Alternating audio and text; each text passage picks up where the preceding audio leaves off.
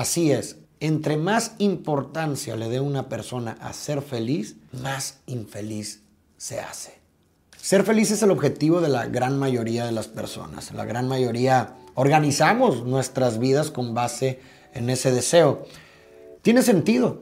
Y tiene un más sentido cuando lees sobre los beneficios científicos vinculados a las personas felices. Diversos estudios demuestran que existe una relación recíproca entre la felicidad y diversas cualidades positivas. Por ejemplo, la calidad del dormir afecta nuestra felicidad y el ser feliz influye o afecta la calidad de nuestro sueño. Relaciones íntimas y fuertes afectan nuestra felicidad y el ser feliz promueve tener relaciones íntimas y fuertes. El punto es que la felicidad no solamente es una señal de que todo va bien, sino que la felicidad ayuda a producir resultados positivos. Todo parece excelente, pero existe un pequeño detalle. Todo en exceso es malo. Así como el agua en exceso te puede matar, la obsesión con la felicidad puede producir resultados no tan positivos. Estados Unidos es un gran ejemplo de esto. Este país vive obsesionado con la felicidad. Y no nada más este país. Podemos observar en muchas partes esta presión por ser feliz. En las redes sociales nos encontramos frases por todos lados que dicen algo como, la felicidad es una decisión. Elige ser feliz.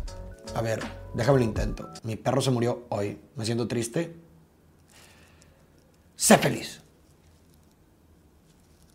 Elige ser feliz. Elijo ser feliz.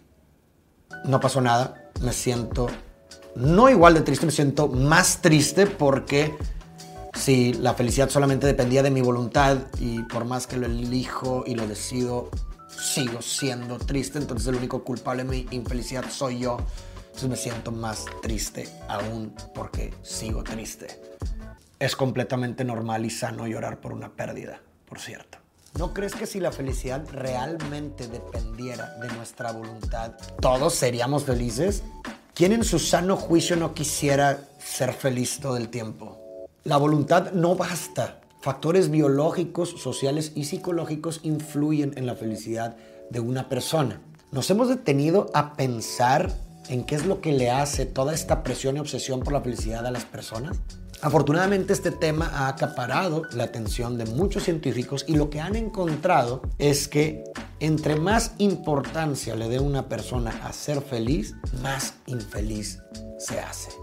Así es, la presión por ser feliz hace más infeliz a las personas. Soy una persona muy distraída por lo que constantemente pierdo cosas y rápidamente me recuerda esto a todas esas veces en las que pierdo algo, lo busco intensamente y no lo encuentro. Solamente lo encuentro en el momento en el que lo dejo de buscar. De hecho, un estudio que salió en el Diario de Psicología Experimental y en el cual participaron investigadores de cuatro países y seis instituciones, incluidas Yale y Harvard, sugiere que experimentar una variedad de emociones es bueno para nuestra salud física y mental.